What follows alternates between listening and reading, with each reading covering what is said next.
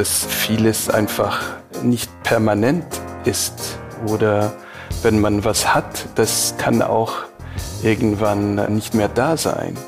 Das weiß ich, das begleitet mich immer noch heute. Also wenn man irgendwas gestaltet, dann kannst du deine eigene kleine Welt entwickeln. Du kannst das irgendwie unter Kontrolle haben. Und das, äh, ich fand das sehr, sehr gratifying, zufriedenstellend. Du kannst was machen und das zu Ende machen, zu Ende gestalten. Und das ist wirklich ein sehr schönes Erlebnis. Bei My Grand Story spreche ich mit Menschen, die mit ihrer Lebensgeschichte unser Weltbild auf den Kopf stellen und Schubladendenken eindrucksvoll durchbrechen. Ich bin Yusuf Breschner, Deutsch-Afghane, Flüchtlingskind, Startup-Investor und euer Host. Willkommen bei My Grand Story. Heute mit der Story von Karim Habib. Karim Antoine Habib ist Head of Design bei Kia und verwirklicht damit einen Traum von Abermillionen Kindern. Er ist für das Exterieur, Interieur, die Farben und verwendeten Materialien aller Kia-Fahrzeuge verantwortlich. Karim ist durch und durch ein Car Guy und war auch für das Design von Infinity, der Premium-Marke von Nissan, verantwortlich und hatte über mehr als fünf Jahre als Head of Design bei BMW die Formgebung der bayerischen Kultmarke geprägt. Auf einer persönlichen Ebene möchte ich in diesem Zuge auch erwähnen, dass ich Karim zum ersten Mal über ein YouTube-Video kennengelernt habe, als er Head of Design bei BMW war. Und ich habe einen Menschen kennengelernt, der sehr cool war, absolut bodenständig, sich toll ausdrücken konnte und natürlich extrem smart war. Und das hat mich so begeistert, dass er zusätzlich eben eine andere Vita hat und nicht etwa aus der deutschen beziehungsweise bayerischen Metropole kommt, dass ich mir gewünscht habe, ihn irgendwann mal kennenzulernen. Und umso mehr freut es mich, dass wir hier und heute von München nach Seoul diese Leitung aufsetzen können und dass wir über dein Leben sprechen dürfen, aber auch über deine Arbeit. Karim, herzlich willkommen bei Migrant Story. Ja, Yusuf, vielen Dank. Sehr schön von dir, das zu hören. Ja, mich, ich freue mich, es mir eine Ehre, hier dabei zu sein. Karim, du bist in Beirut geboren. Es gibt verhältnismäßig wenig Informationen über dein Leben, über die Station, die du durchlaufen bist, weil du letztlich nach Kanada gekommen bist, nach Montreal. Wie sind denn die Stationen gewesen auf dem Weg dorthin von Beirut nach Montreal? Also als wir von Libanon, als der Bürgerkrieg da äh, angefangen hat, also ich bin im 70 geboren, es hat in 75 angefangen und im 76 haben damals meine Eltern sich entschieden, äh, nicht damals auszuwandern, aber damals war die Idee einfach äh, ein bisschen also diese unruhige Zeit außerhalb von Libanon zu überbrücken. Ja, damals äh, hm. hatten wir den Plan nach Jordanien, einfach zwei Wochen in Jordan abzuwarten und hoffen, dass dann die Kämpfe, also die Probleme, dass die sich wieder beruhigen. Mhm. Und äh, so war ursprünglich der Plan. Zwei Wochen mhm. Jordanien und dann, äh, und dann zurück. Zurück wieder nach Beirut. Kannst du dich an, an Beirut erinnern? Ähm, wenig, muss ich ehrlich sagen. Ich war natürlich sehr jung. Und wir sind danach auch nicht mehr so oft zurück ich habe ein paar Details im Kopf, mhm. wie, wie unsere Wohnung damals aussieht. Mhm. Ich kann mich auch ein paar Szenen von den Kämpfen, von den Bomben, mhm. von den, da habe ich schon ein paar noch sehr, sehr prägnante Bilder im Kopf. Ich würde vielleicht ganz kurz auf den libanesischen Bürgerkrieg zu sprechen kommen, weil die ZuhörerInnen vielleicht nicht die ganzen Details kennen. Der libanesische Bürgerkrieg dauerte von 1975 bis 1990 an. Ja. Und im Verlauf dieses Krieges haben sich verschiedene Gruppierungen im Libanon in wechselseitigen Koalitionen immer wieder bekriegt. Mhm. Es kam zu einem Exodus von etwa einer Million Libanesen, die das Land verlassen haben. Und mm, da muss man jetzt natürlich auch berücksichtigen, dass Libanon ein verhältnismäßig kleines Land ist, mit heute sechs Millionen, damals wahrscheinlich vier Millionen Einwohnern. Und nahezu ein Viertel der Bevölkerung ist ausgewandert aufgrund dieses Bürgerkrieges. Und das hat natürlich auch extreme Spuren hinterlassen, wenn die Intelligenzia des Landes das Land verlässt. Das heißt, ihr wart in Jordanien und habt dort überbrückungsartig versucht, eben äh, eine gewisse Zeit euch dort aufzuhalten. Ja. Und irgendwann mal habt ihr dann gesehen, es geht doch ein bisschen länger als erwartet. Und wie waren dann die weiteren Stationen? Mein Vater hat damals für eine, eine Firma, eine, eine libanesische Firma gearbeitet, die verschiedene Büros hatte, ähm, verschiedene Länder. Und ein davon war Iran.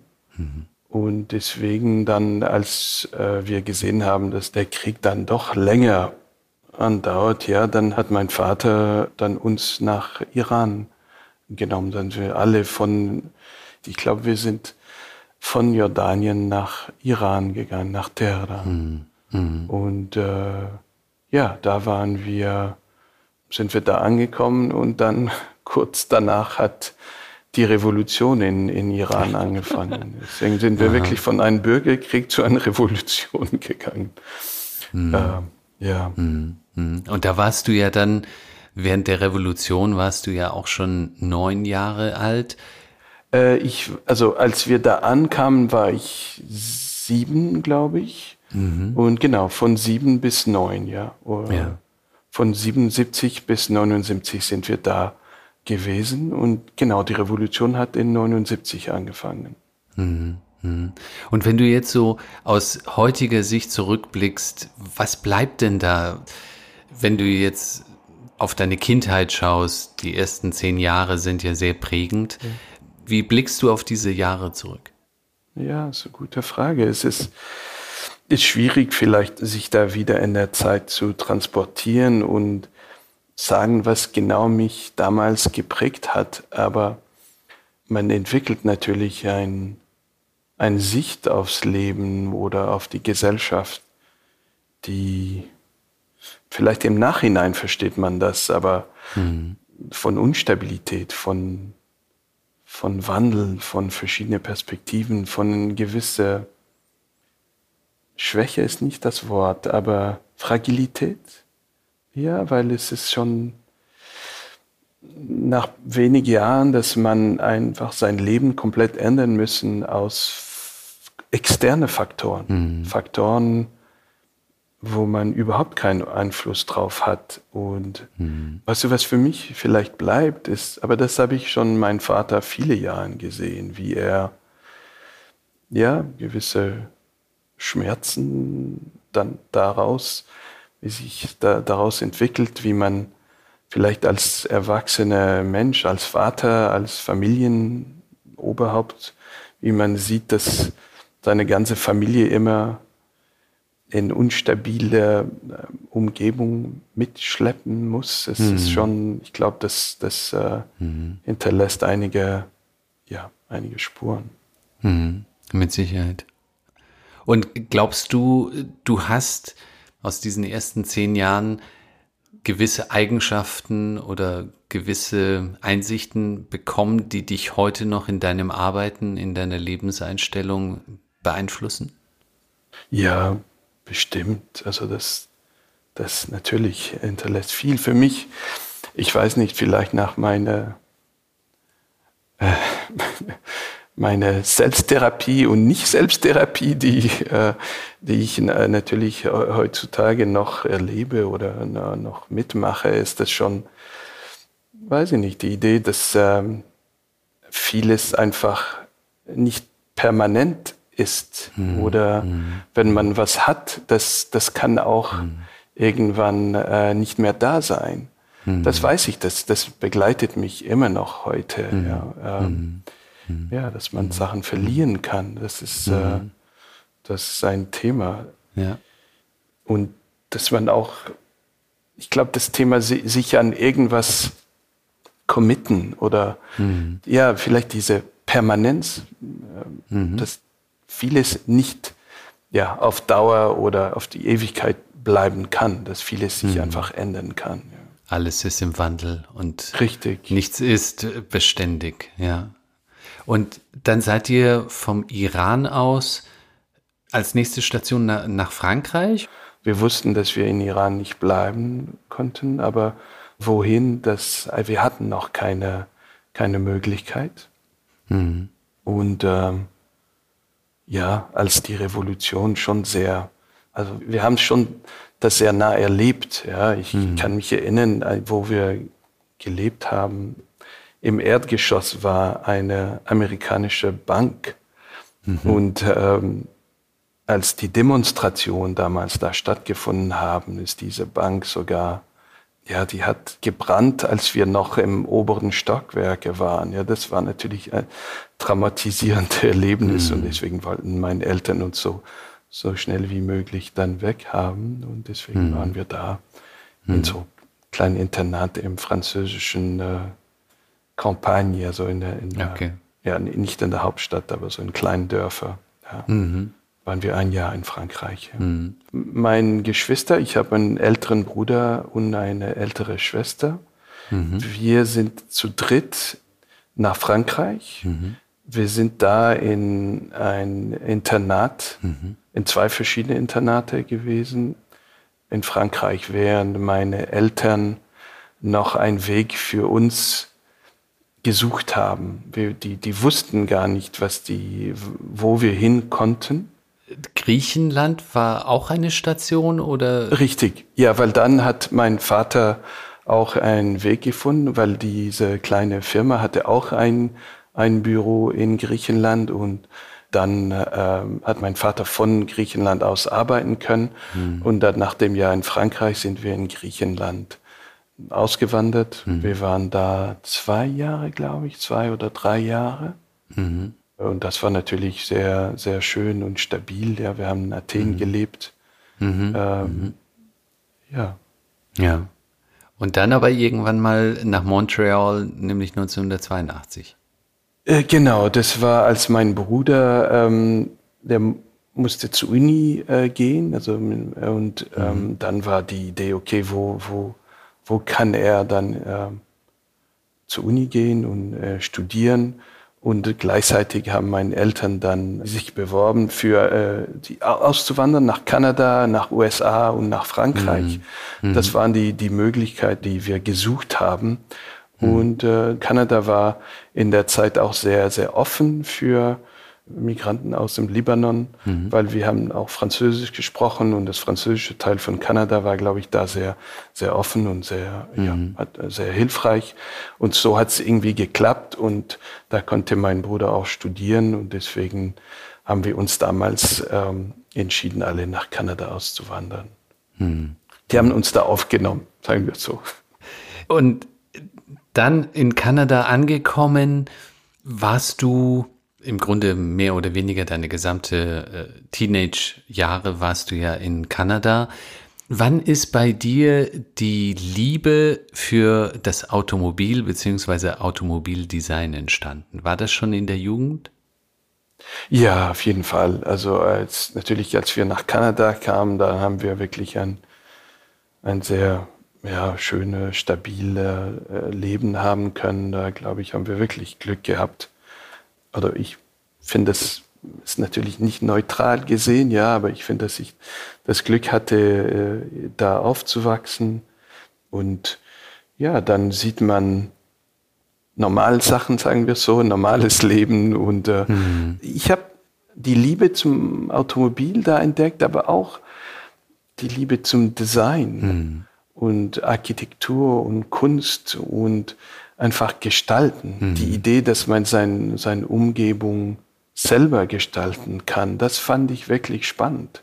Mhm. Ja, Im Nachhinein ist das vielleicht auch an, sagen wir so, an, an unsere Historie gebunden, dass man, mhm. also wenn man irgendwas gestaltet, dann kannst du deine eigene kleine Welt entwickeln, du kannst das mhm. irgendwie unter Kontrolle haben und das, äh, mhm. ich fand das sehr, sehr gratifying, wie sagt man, mhm. wenn, wenn, du zufriedenstellst. Du kannst was machen und das zu Ende machen, zu Ende gestalten. Mhm. Und das ist wirklich ein sehr schöner, mhm. sehr schönes Erlebnis. Mhm. Und somit habe ich ein bisschen diese Verbindung zwischen Automobil, was ich einfach, Automobil ist einfach, ich fand, ich war begeistert von Automobil und das Thema Automobil gestalten. Dann habe ich äh, ja ein bisschen so diese beide Lieben zusammengefunden. Ja. Mhm.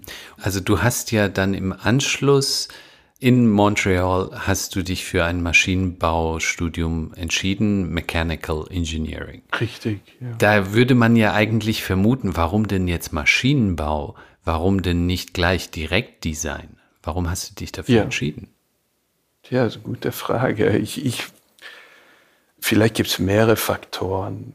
Ich weiß nicht, welcher ist der wichtigste oder wo die Prioritäten da sind, aber ich muss sagen, von meiner Familie her war das ähm, wichtig, dass ich einen Beruf hm. auswähle, hm. so einen, einen stabilen Beruf. Ja, ja. Das ist, ja. ich glaube auch für sehr viele Migrantenfamilien, auf jeden Fall in Kanada, hm. ja, die hm. ist man entweder Ingenieur oder hm.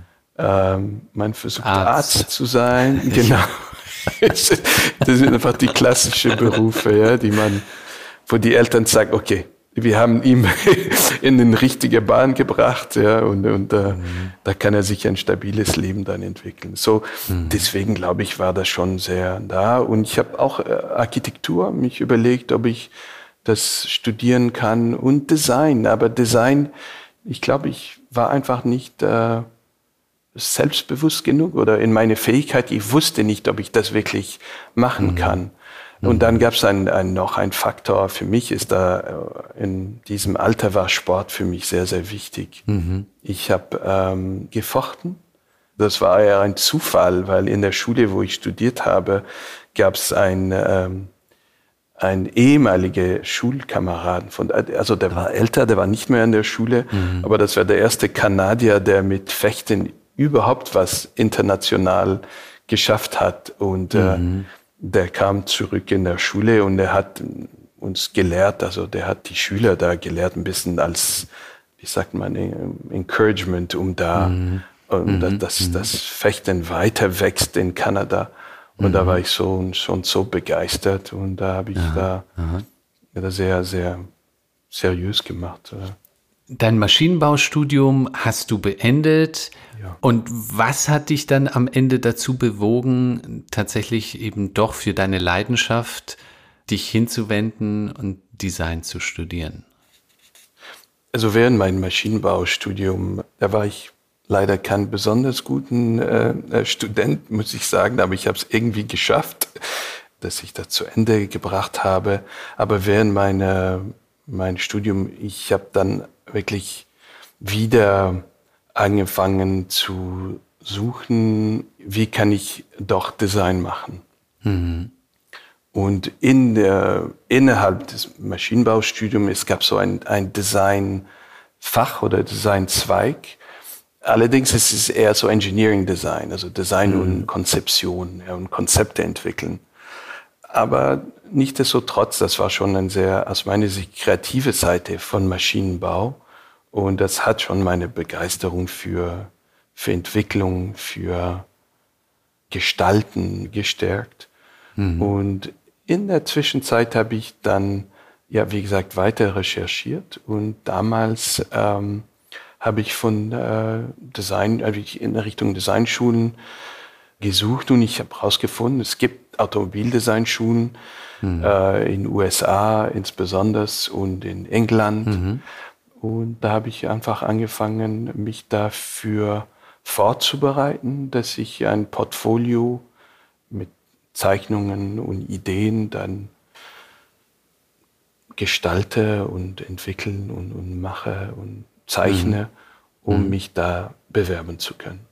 Mhm. Und dann bist du an das Transportation Design at das Art Center College for Design nach Kalifornien gekommen. Richtig. Und die haben auch so eine Niederlassung oder so eine so Zweigstelle in der Schweiz gehabt, ja. so dass man dann eben auch nach Europa kommen konnte, um das dann eben auch sowohl in den USA wie in der Schweiz dann vorantreiben zu können. Es war ein bisschen anders. Ich glaube, dass mein Portfolio damals okay war, äh, nicht hervorragend. Genug, dass ich dann in der Schweiz so eine Art, äh, das heißt äh, Preparation, so eine Art Vorbereitung. Das heißt, ich mhm. habe das geschafft, dass ich ein Semester da angefangen habe, wo man sich auf die tatsächliche Annahme äh, vorbereitet. Okay. Und, mhm. und so mhm. habe ich das gemacht. Deswegen bin ich auch da in der Schweiz. Ich habe das gemacht und dann bin ich äh, in der Schule akzeptiert. Ich bin da angenommen äh, worden in der Schweiz. Mhm. Und da habe ich da angefangen. Und danach habe ich mir gewünscht und ich habe äh, versucht, dann das weiter in Kalifornien zu machen. Und äh, mhm. es hat auch mhm. geklappt, dass ich dann nach der Schweiz in, in äh, Kalifornien weitermachen mhm. konnte. Mhm. Mhm.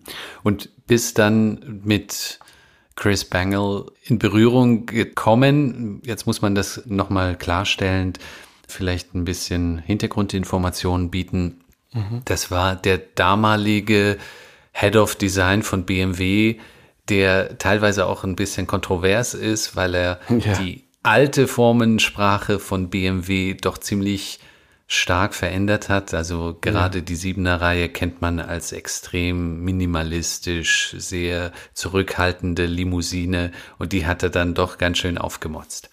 Ja. Würde, oder, oder wie würdest du? ja, nee, also definitiv. Äh, äh, Chris, ähm, durch mein Studium ähm, Art Center habe ich Chris Bangle kennengelernt.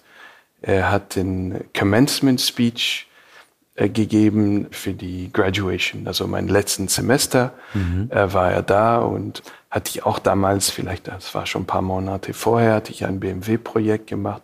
So haben wir uns kennengelernt. Ja, und wie du sagst, Chris ist ein für uns in der Automobilindustrie oder in der Automobildesign-Szene war natürlich sehr, sehr bekannt, mhm. weil der hat tatsächlich äh, damals ähm, glaube, mit, mit, jetzt mit Abstand oder nicht mit Abstand, mit ein bisschen Zeit, ja, äh, man kann das schon sagen, da hat die Formensprache damals äh, von BMW und vielleicht von der ganzen Automobilindustrie revolutioniert. Ja. Hm, hm. Und kontrovers war er ja allemal, weil er hat schon eine sehr, sehr traditionelle Marke, sehr eine fantastische, ikonische Marke, kann, kann man das sagen, ikonische Marke? Ja, ja, ja. absolut. Glaube ich mhm. schon, ja schon sehr stark verändert. Und er hat mhm. viele Fans gehabt, aber auch viele Kritiker, die, die mhm. nicht gerade die Fans waren. Ja. ja.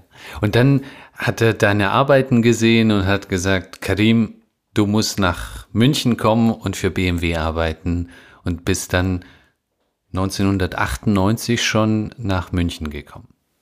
Richtig, genau richtig. Ja, der hat äh, hat mir eingeladen, hat mir nicht gesagt, ja, du musst kommen. Der hat gesagt, du kannst kommen, wir schauen uns deine Arbeit in München an und vielleicht darfst du kommen. Und so, okay. so, ist das gewesen.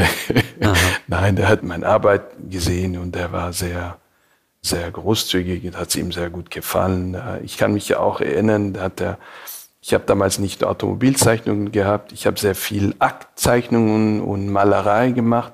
Aha. Weil das war auch ein der Grund, warum für mich Art Center in Pasadena eine fantastische Schule war, weil es gab sehr viele Fine Arts, mhm. Studium oder Illustration. Es gibt natürlich äh, Hollywood natürlich und das ganze Filmindustrie und mhm. viele von dieser Künstler, die dort arbeiten, äh, studieren auch in Art Center und es gibt mhm. unheimlich viele junge Menschen mit, mit Talent und unglaubliche künstlerische Fähigkeit und ich habe versucht, so viel wie möglich da aufzusaugen und, äh, und das hat ihm, glaube ich, auch damals äh, schon gefallen und äh, mhm. es war nicht so typisch für die, für die Zeit äh, und deswegen hat er mich da eingeladen und ja, mhm. ich bin nach mhm. München gekommen und habe dann das mhm. Angebot bekommen, hier zu arbeiten. Mhm. Mhm. Jetzt ist es ja erstaunlich, dass BMW sich dafür entschieden hat, das Design Center in Kalifornien zu setzen und dort eben auch Chris Bangle seine Ideen entwickeln konnte, weil man gesagt hat, in Kalifornien ist der Zeitgeist, das ist die treibende Kraft für alles das, was dann eben auch irgendwann mal nach Europa schwappen wird, wie zum Beispiel SUVs und so weiter und so fort. Ja. Und Würdest du sagen, dass Kalifornien weiterhin diese Vorreiterrolle hat, was, was den Zeitgeist im Automobilbereich anbelangt? Ein Punkt vielleicht ist, dass Chris war schon in München, also sein Hauptsitz mhm. war in München. Okay. Und ähm, natürlich hatte äh, BMW ein Studio in Kalifornien, aber schon das, die Headquarters in, München, äh, die, das FITZ, da, dieses Ingenieurzentrum, mhm. ist natürlich da, wo wo alle Entscheidungen getroffen worden sind. Ja? Okay. Und Chris war da, aber wie du sagst, viel Einfluss kam aus Kalifornien und SUVs, also der erste äh, X5 kam von, von Kalifornien. Ob Kalifornien immer noch ein Trendsetter ist, ähm, ich glaube schon.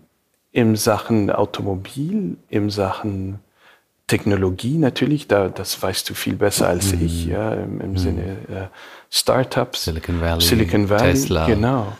absolut. Mhm. Aber auch, was für mich faszinierend ist, ähm, wenn man über Silicon Valley oder Firmen aus Silicon Valley denkt, oder vielleicht als ich mehr und mehr davon weiß und davon lerne, ist auch in Themen in soziale Entwicklung, ja, wie, wie mhm. Firmen ihre, ihre HR-Philosophie haben, ja, ja, mhm. Personalführung und Interaktion und Kommunikation und so.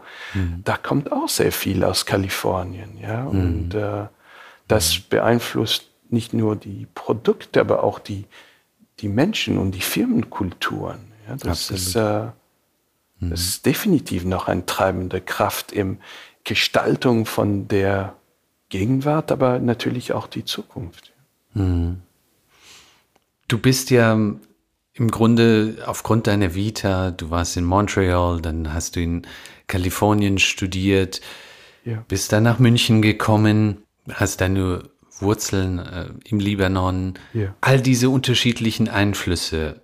Wo hast du dich am wohlsten gefühlt oder gab es einen Ort, wo du sagen konntest, hier bin ich zu Hause? Mhm. Ja, gute Frage.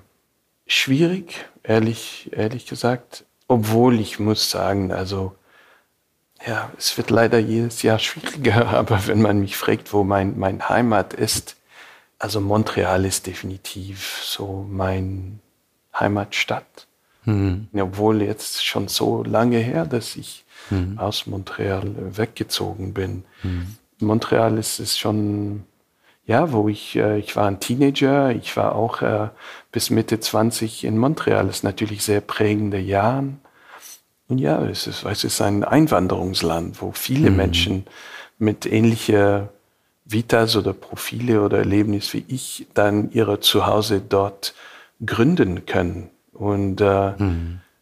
das ist auch was, ja. Es ist ein Land, der mhm. dich äh, annimmt und dir da diese Möglichkeiten gibt, dein ein neues Leben da zu gründen. Mhm. Man mhm. fühlt sich angenommen und das, äh, das ist schon natürlich was sehr Positives. Und das kann ich, werde ich auch nie, nie vergessen. Und das, deswegen mhm. ist Montreal für mich da sehr, sehr wichtig in meiner eigenen Entwicklung. Und das gehört zu meiner mhm. Identität. Ja. Mhm. Aber gleichzeitig die, ich habe in Deutschland und in München am meisten gelebt. Da habe ich mhm. in, in, München 17 Jahre verbracht. Ja, ja das ist schon, ja.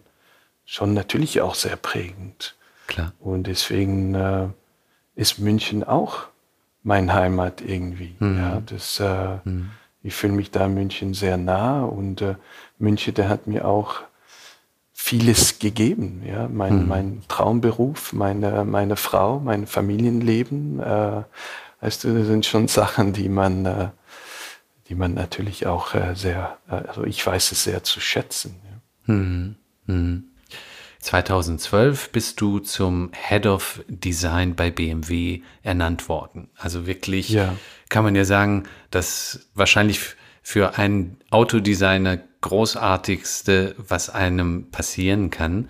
Ja. Für mich ist es so extrem erstaunlich zu sehen, dass BMW eigentlich was die Electrical Vehicles, also die rein elektrischen Automobile anbelangt, als einer der großen Marken Vorreiter war mit dem i3 mhm. und auch mit dem i8.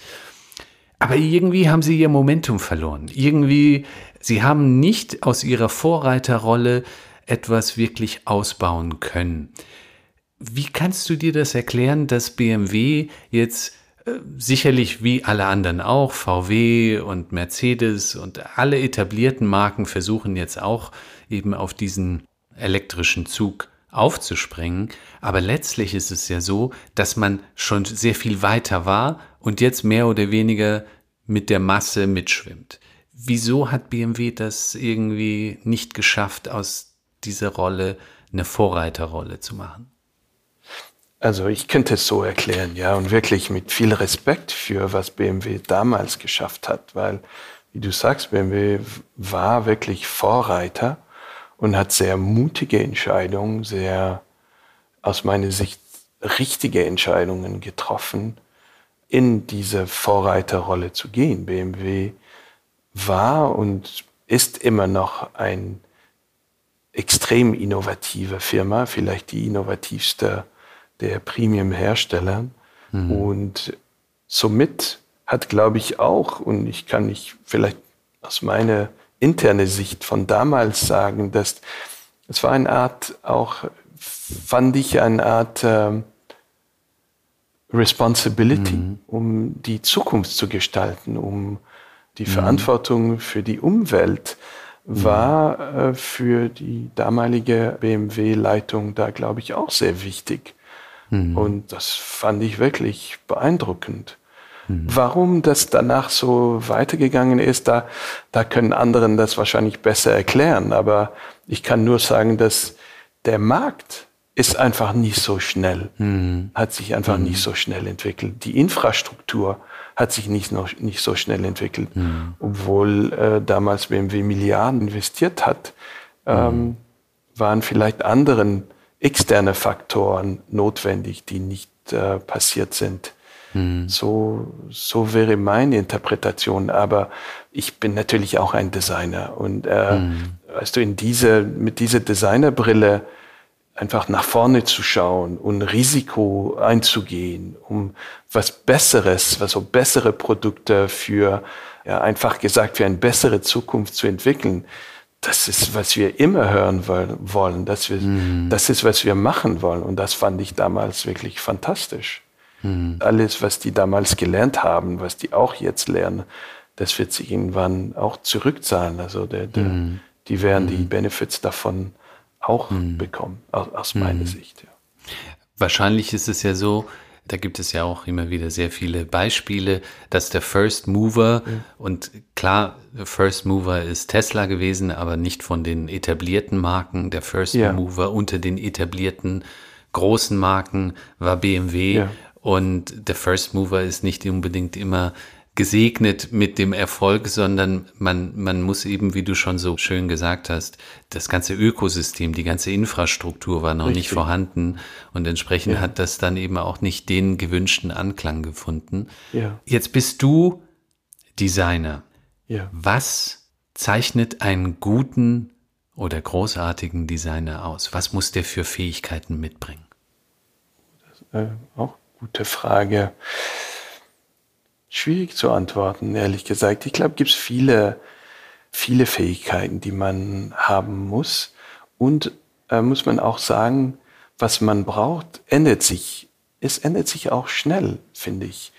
Hm. Also neugierig zu sein, das ist, glaube ich, extrem wichtig. Immer die Lust zu haben, zu lernen und zu hm. verstehen, hm. zu kennenlernen, zu sehen. Das ist, glaube ich, extrem wichtig.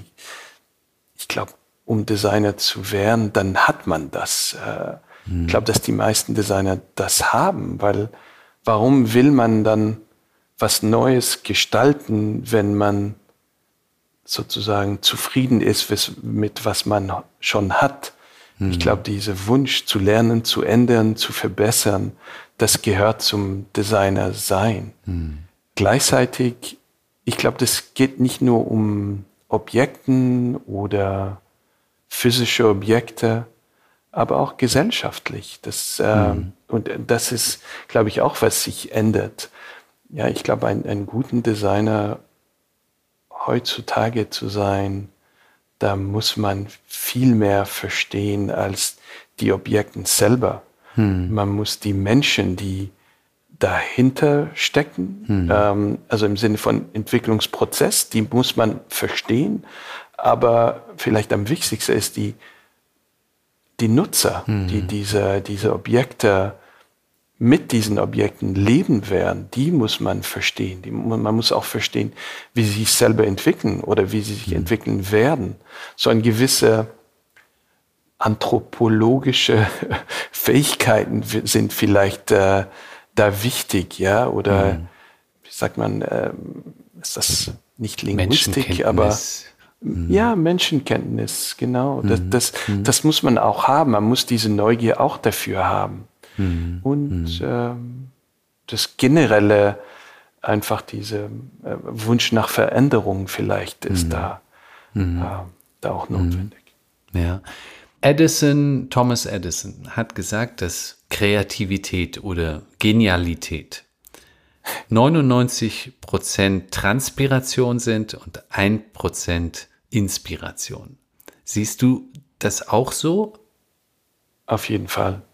Ich bin natürlich, also in, in mein, mein Beruf habe ich das Glück, dass ich mit vielen Designers arbeite und in verschiedenen Teams, wo ich gearbeitet habe, habe ich immer wieder Menschen kennengelernt, die ich für geniale Designers halte, wo ich einfach von der, deren Skizzen oder einfach die paar Striche, die die auf Papier verbringen, bin immer wieder begeistert worden. Und ich finde, es gibt unglaublich talentierte Designers.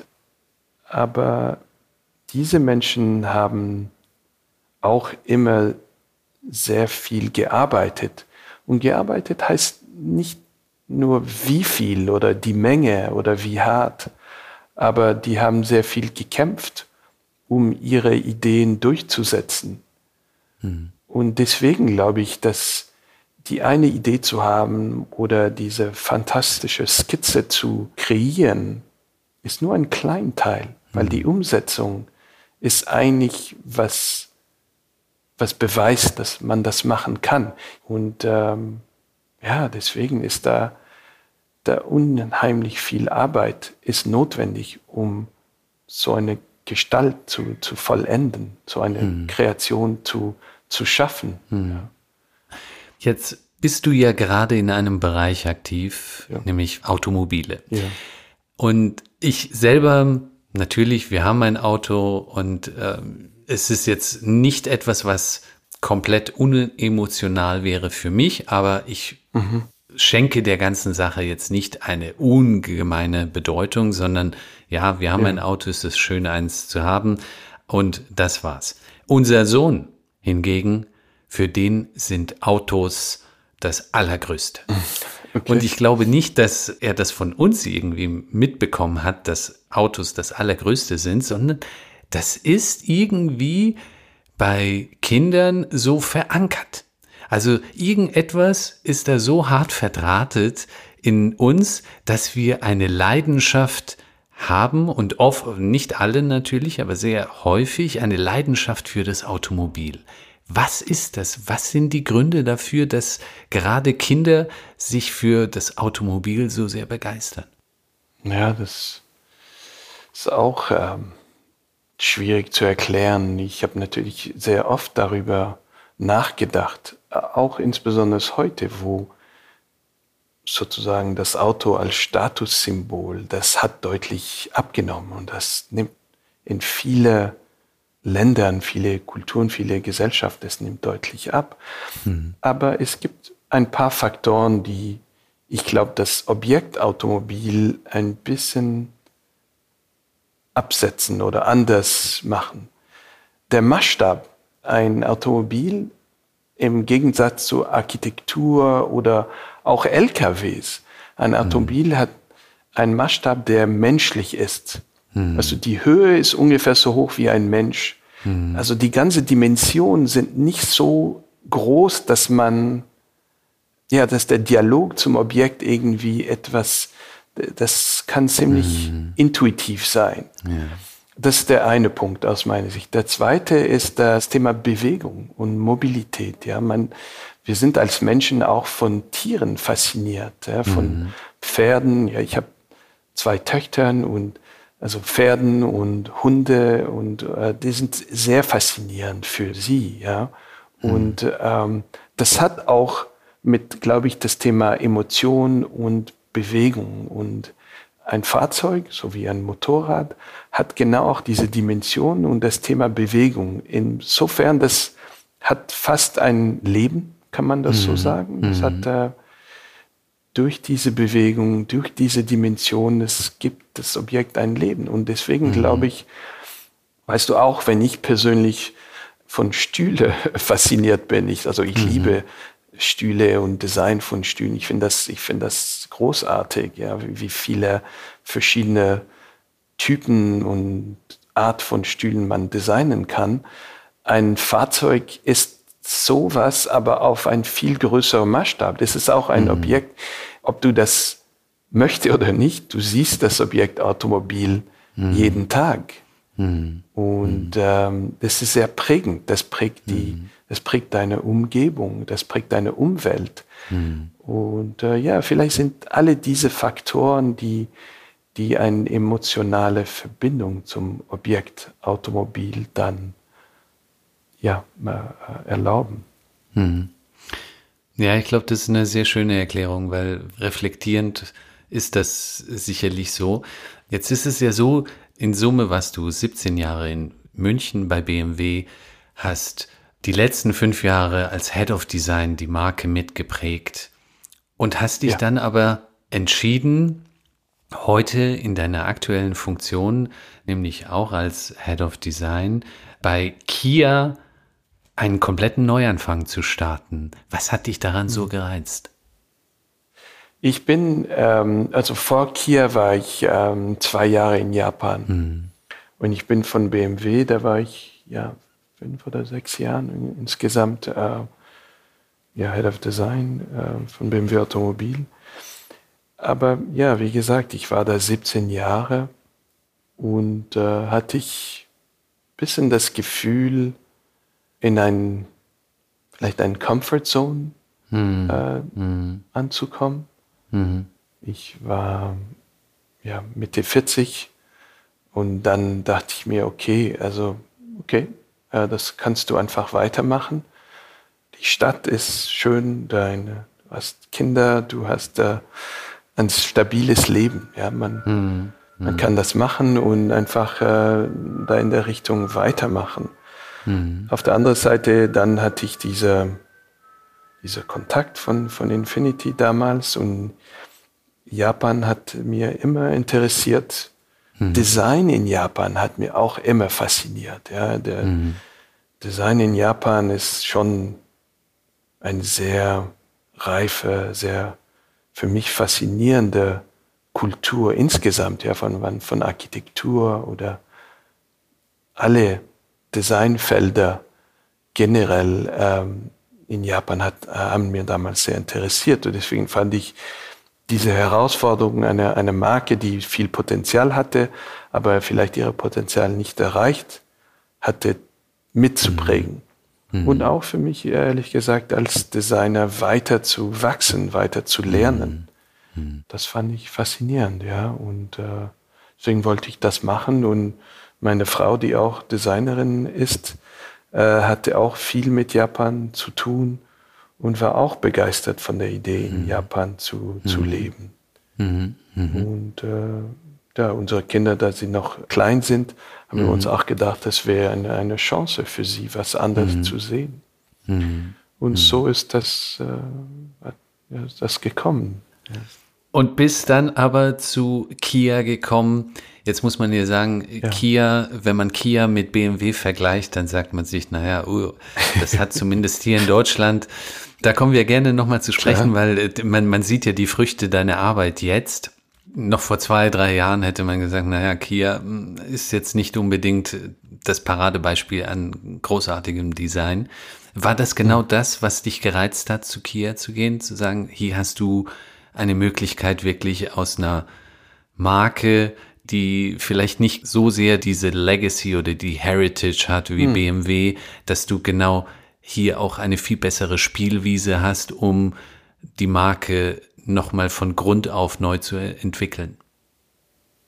Ja, das ist definitiv ein, ein, ein Faktor, warum ich äh, hier äh, kommen wollte. Ähm, ja, wie du sagst, also die Marke ähm, hat sich aus unserer Sicht, ja, aus die interne Sicht hat sich die Marke über die letzten 10, 15 Jahre so unheimlich entwickelt. Ja, das war, war ganz anders vor der Zeit. Und der, vielleicht kennst du den Namen Peter Schreier, mhm, war ich. Designchef von, von Kia die letzten 15 Jahren und hat wirklich selber natürlich mit der ganzen Mannschaft hier und die Firma selber sehr, sehr viel geschafft. Er hat wirklich die Marke also unheimlich viel gebracht und nach oben mhm. äh, im Sinne von Design und Qualität und Markenidentität hat sich da sehr viel bewegt. Mhm. Aber gleichzeitig, es gab und es gibt noch sehr viel zu tun. Mhm. Diese Marke ist, hat sehr viel Potenzial, aber hat noch keine so klare Identität in den verschiedenen Regionen, in, äh, äh, mhm. wo die Marke ist. Also in den USA hat Kia ein ganz anderes Image als in Europa mhm. und als in Asien oder, oder man kann auch zwischen China und Korea natürlich sehr, sehr differenzieren. Ja? Und mhm. äh, gleichzeitig möchte die Firma viel bewegen. Die, die Firma ist sehr risikobereit um sich weiterzuentwickeln, um weiter zu lernen, weiter nach oben zu kommen. Nach oben meine ich nicht einfach eine Premium-Marke zu werden, weil das ist auch nicht der Sinn der Sache und ich glaube nicht, dass alle Marken das machen sollen. Das bringt auch nichts viel hm. für die Marke, aber auch für, für den Markt und für die Kunden und die Nutzer. Aber das Image, die Produkte, was die Produkte sagen, was hm. die Werte von der Marke, das sind alle Themen, die ich auch als Designer und ich und der Mannschaft, wir dürfen mitmachen. Das heißt, wir gestalten nicht nur das Objekt, aber wir gestalten die Marke hm. und die Präsenz von der Marke, sei es äh, physische Präsenz, als auch digitale, als auch generell in den Medien. Da ist Design hier involviert. Und das finde ich spannend, weil das mhm. ist auch neu für mich. Das habe ich mhm. nicht so viel gemacht bei BMW und ein bisschen mehr bei Infinity, aber auch hier viel mehr. Und mhm. das ist auch eine Art für mich, wie ich wachsen kann. Und das, das ist mhm. am Ende, was ich gesucht habe, dass ich nicht stagniere und dass ich einfach mich als Designer und als äh, vielleicht als Mensch und als, als vielleicht als äh, Leiter, Leader äh, auch äh, weiterentwickeln kann. Ja. Mhm. Mhm. Mhm. Jetzt ist es ja so, wenn man auf Korea schaut, ja. als Außenstehende, dann sieht man, dass es sowohl kulturell, wirtschaftlich, aber auch in anderen Hinsichten wie Krisenmanagement ja. eine absolute Vorreiterrolle nimmt. Also beispielsweise kulturell der letzte Oscar-Preisträger Parasites aus Korea, ja. K-Pop, äh, BTS. Dann gibt's jetzt auf Netflix Squid Game, ja, das ja. irgendwie das meistgesehene Drama auf Netflix ist. Ist mhm. Korea, ist das so pulsierend und so an vorderster Front, was die Entwicklung anbelangt, kulturell, wirtschaftlich und in sonstiger Hinsicht, dass das jetzt so ein Land werden wird, was uns prägen wird, auch dauerhaft, so wie Japan vielleicht in den 1980er Jahren?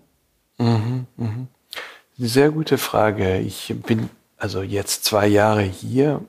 Ich habe natürlich alle Feinheiten dieser Kultur noch nicht verstanden. Und ich sage das auch so bewusst, weil sowohl für mich in, in Japan als hier, es gibt viele Facetten zu diesen Kulturen, die so viele Schichten zu der Kultur, die ist ein bisschen schwierig wirklich durchzublicken manchmal. Aber was ich sagen kann, ja, und äh, ist das, was ich hier sehe, ist ein unheimlich starker Wandel, die sehr ähm, an die Generationen gebunden ist. Dieser Wandel, ja, der findet statt und man kann den wirklich sehen und spüren. Und es ist eine Gesellschaft, die sich so wahnsinnig schnell entwickelt hat. Ja. In den letzten 20 Jahren gab es einen, einen riesen, nicht nur wirtschaftlicher Wandel, aber kultureller Wandel. Das ist nur meine kleine Interpretation. Das ist nicht, dass ich mich so gut auskenne, aber die junge Generation, die natürlich hier in ein in einer Wirtschaft aufwächst, die eine sehr wohlhabende Wirtschaft, obwohl die Unterschiede zwischen reich und arm sind schon hier sehr, sehr stark. Das, glaube ich, muss mhm. noch, ja, aus, aus meiner westlichen Sicht kann ich schon sagen, das muss man schon noch dran arbeiten. Aber okay, das ist nur mein Judgment. Aber es ist natürlich ein sehr weit entwickelter Land wirtschaftlich. Die jungen Menschen, die wachsen hier auf, aber deren Eltern als sie Kinder waren, das war mhm. alles anderes als wohlhabend und reich. Mhm. Es waren sehr, also die Krieg in Korea ist ähm, Mitte den 50er dann äh, mhm. war zu Ende, also in den 60er, es war ein extrem armes Land. Und ich glaube, nochmal, das ist meine Interpretation, diese Spannung zwischen Generationen und eine Wahrnehmung an was kann man Reichtum sagen, aber also mhm. wohlhabende Gesellschaft und ein, eine Gesellschaft in Entwicklung. Diese Spannung ist noch heute zu sehen oder ist noch in den Menschen verinnerlicht. Für mhm. mich ist da eine Quelle von dieser Kreativität. Mhm. Ja, wenn du an Parasites denkst oder Squid Games, also das sind schon, es ist keine easy viewing, ja, die sind das schon. Ist, äh, und man spürt das in der Gesellschaft. Aber ja, wie du weißt, ja, Kreativität kommt öfters von Spannung oder von mhm. Sachen, die nicht so bequem sind. Mhm. Und mhm. deswegen, das ist ein Teil. Das andere Teil, aber das kann ich aus meiner jetzt hier Sicht sagen, ist, es gibt unheimlich viele so Execution-Themen, also mhm. Infrastruktur oder wenn du denkst an die Filmindustrie, die Musikindustrie, es gibt so viele Menschen, die extrem professionell sind in der Umsetzung. Mhm. Also ich gebe dir ein Beispiel, die Videos, die wir hier machen, manchmal für, für Kia, also das Filmset, was hier oder Filmcrew, was hier kommt, ich habe mhm. das Gefühl, dass ich auf einem Hollywood-Set äh, äh bin. Ja, es gibt so viele Menschen, die so genau sind und so und ja, aus meiner Perspektive für unsere äh, ja, kleinen Automobilvideos ist es schon mhm. was ganz anderes, ja. Mhm. Aber es ist beeindruckend. Und deswegen mhm. gibt es Know-how und es gibt auch diese kreative Spannung, was, äh, mhm. was wirklich interessant sind, ja. Ähm, mhm. Deswegen, ja, ich glaube schon, dass es prägend ja. Ist. Auf jeden Fall jetzt. Ja. Jetzt ist es ja so, du hast Teams in Europa, auch in Japan ja. und jetzt in Korea geleitet. Und ja. man würde jetzt denken, zumindest ist das das Stereotyp aus Japan und ich würde vermuten, dass das wahrscheinlich ähnlich ist in Korea, dass es so ein eine sehr Hierarchiestruktur gibt, die denjenigen, der dann Head of Design ist, der ist derjenige, der am Ende die finalen Entscheidungen trifft. Und diejenigen, die dann zuarbeiten, die machen das. Also wie, wie sehr gibt es diesen konstruktiven Austausch im Vergleich Europa beziehungsweise München, BMW versus Infinity in Japan und Korea. Gibt es da Unterschiede oder ist das mittlerweile so global, dass man sagen muss, da gibt es überhaupt gar keine Unterschiede, weil, weil das ist letztlich die gleiche Art von Menschen, die an gleichen mhm. Herausforderungen arbeitet? Ja, es ist spannend, dass du das sagst, weil es gibt tatsächlich einen Unterschied für Design. Aber ich glaube, Menschen, die, die was gestalten wollen, das muss nicht nur Designer sein, aber generell Menschen, die gestalten wollen, die wollen gestalten, weil die glauben, dass die was zu sagen haben, dass ihre Meinung wichtig ist oder dass ihre Meinung einen Wert hat.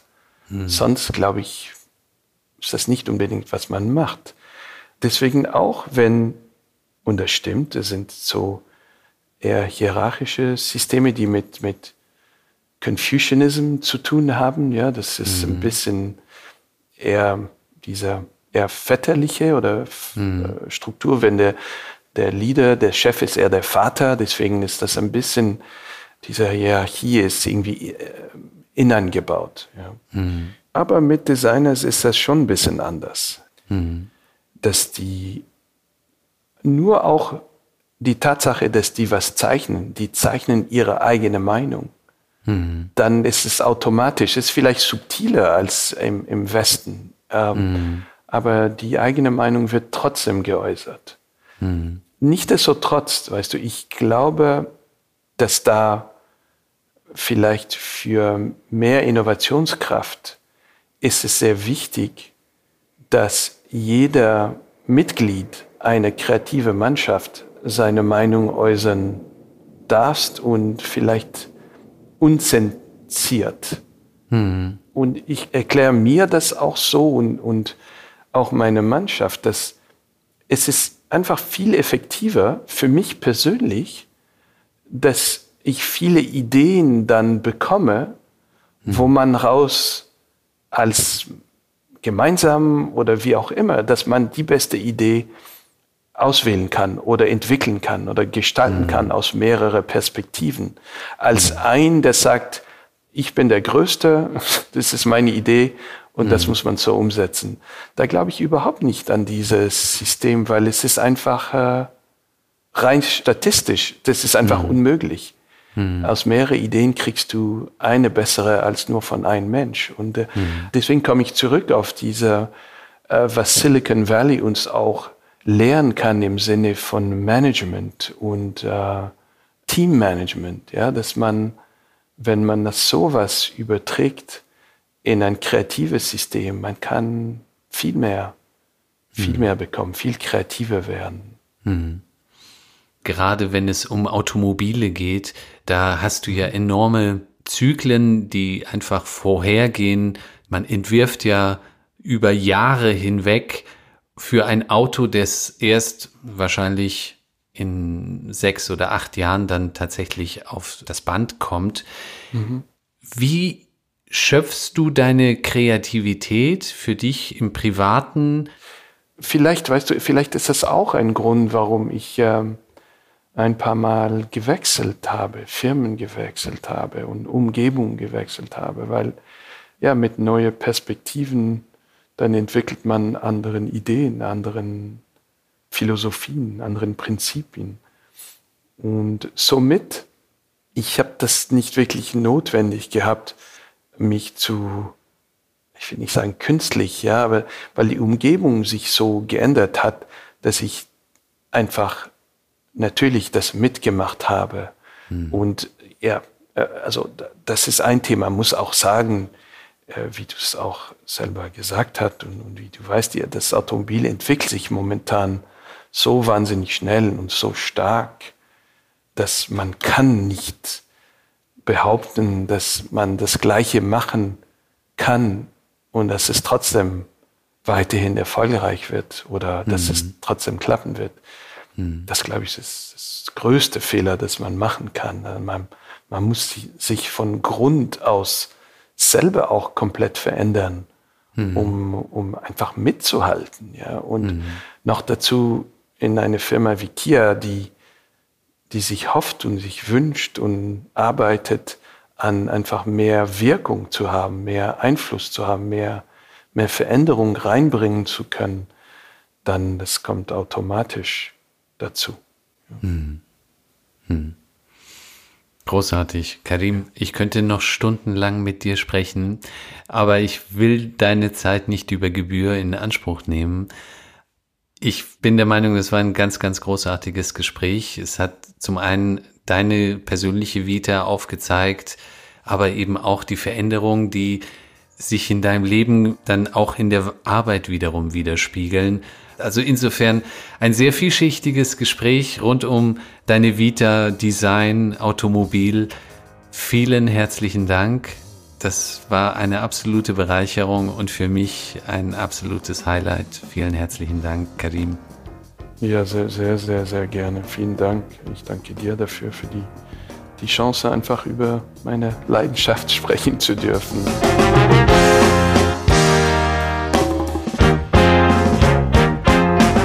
Liebe HörerInnen von Migrant Story, wir brauchen eure Unterstützung, denn wir benötigen eure Bewertung oder besser noch einen Kommentar in eurer Podcast-App, wie zum Beispiel Apple Podcasts, aber es gibt noch sehr viele weitere Podcast-Apps. So könnt ihr unser gemeinnütziges Projekt unterstützen, bekannter zu werden. Auf migrantstory.org könnt ihr euch außerdem für unsere Newsletter eintragen und regelmäßig neue inspirierende Lebensgeschichten entdecken.